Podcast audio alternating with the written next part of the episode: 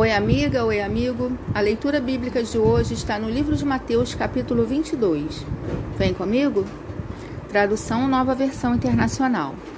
Jesus lhes falou novamente por parábolas, dizendo: O reino dos céus é como um rei que preparou um banquete de casamento para seu filho. Enviou seus servos aos que tinham sido convidados para o banquete, dizendo-lhes que viessem, mas eles não quiseram vir. De novo, enviou outros servos e disse: Digam aos que foram convidados que preparei meu banquete. Meus bois e meus novilhos gordos foram abatidos e tudo está preparado. Venham para o banquete de casamento. Mas eles não lhes deram atenção e saíram, um para o seu campo, outro para os seus negócios. Os restantes, agarrando os servos, maltrataram-nos e os mataram. O rei ficou irado e, enviando o seu exército, destruiu aqueles assassinos e queimou a cidade deles. Então disse a seus servos: O banquete de casamento está pronto, mas os meus convidados não eram dignos. Vão às esquinas e convidem para o banquete todos os que vocês encontrarem. Então os servos saíram para as suas ruas e reuniram todas as pessoas que puderam encontrar gente boa e gente má, e a sala do banquete de casamento ficou cheia de convidados.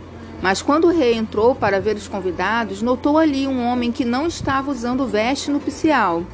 E lhe perguntou: Amigo, como você entrou aqui sem veste nupcial? O homem emudeceu. Então o rei disse aos que serviam: Amarrem-lhe as mãos e os pés e lancem-no para fora, nas trevas Ali haverá choro e ranger de dentes, pois muitos são chamados, mas poucos são escolhidos. Então os fariseus saíram e começaram a planejar um meio de enredá-lo em suas próprias palavras. Enviaram-lhe seus discípulos juntamente com os herodianos, que lhe disseram: Mestre, sabemos que és íntegro e que ensinas o caminho de Deus conforme a verdade. Tu não te deixas influenciar por ninguém porque não te prendes à aparência dos homens.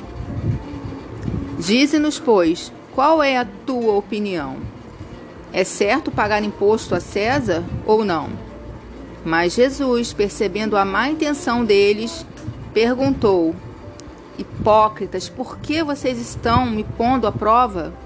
Mostrem-me a moeda usada para pagar um imposto. Eles lhe mostraram um denário e ele lhes perguntou: De quem é esta imagem e esta inscrição? De César, responderam eles. E ele lhes disse: Então deem a César o que é de César, e a Deus o que é de Deus. Ao ouvirem isso, eles ficaram admirados e, deixando-o, retiraram-se. Naquele mesmo dia, os saduceus que tinham, que dizem que não há ressurreição, aproximaram-se dele com a seguinte questão: Mestre, Moisés disse que se um homem morrer sem deixar filhos, seu irmão deverá casar-se com a viúva e dar-lhe descendência.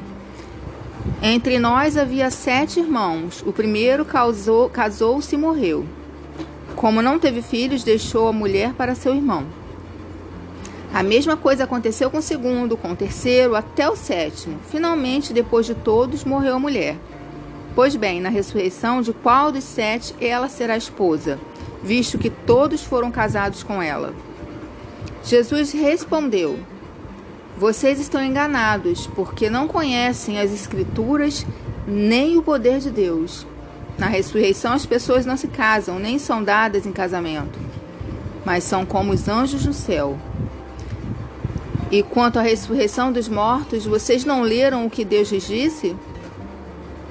Eu sou o Deus de Abraão, o Deus de Isaac e o Deus de Jacó.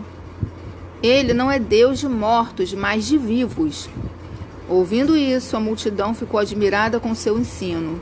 Ao ouvirem dizer que Jesus havia deixado os saduceus sem resposta, os fariseus se reuniram.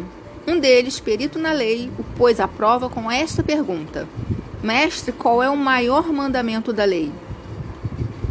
Jesus respondeu: Ame o Senhor, o seu Deus, de todo o seu coração, de toda a sua alma e de todo o seu entendimento. Este é o primeiro e maior mandamento. E o segundo é semelhante a ele: ame o seu próximo como a si mesmo. Destes dois mandamentos dependem toda a lei e os profetas. Estando os fariseus reunidos, Jesus lhes perguntou: O que vocês pensam a respeito do Cristo?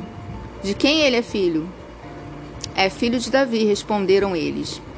Ele lhes disse: Então, como é que Davi, falando pelo Espírito, o chama Senhor? Pois ele afirma: O Senhor disse a meu Senhor: Senta-te à minha direita, até que eu ponha os teus inimigos debaixo de teus pés. Se, pois, Davi o chama Senhor, como pode ser ele seu filho? Ninguém conseguia responder-lhe uma palavra. E daquele dia em diante, ninguém jamais se atreveu a lhe fazer perguntas.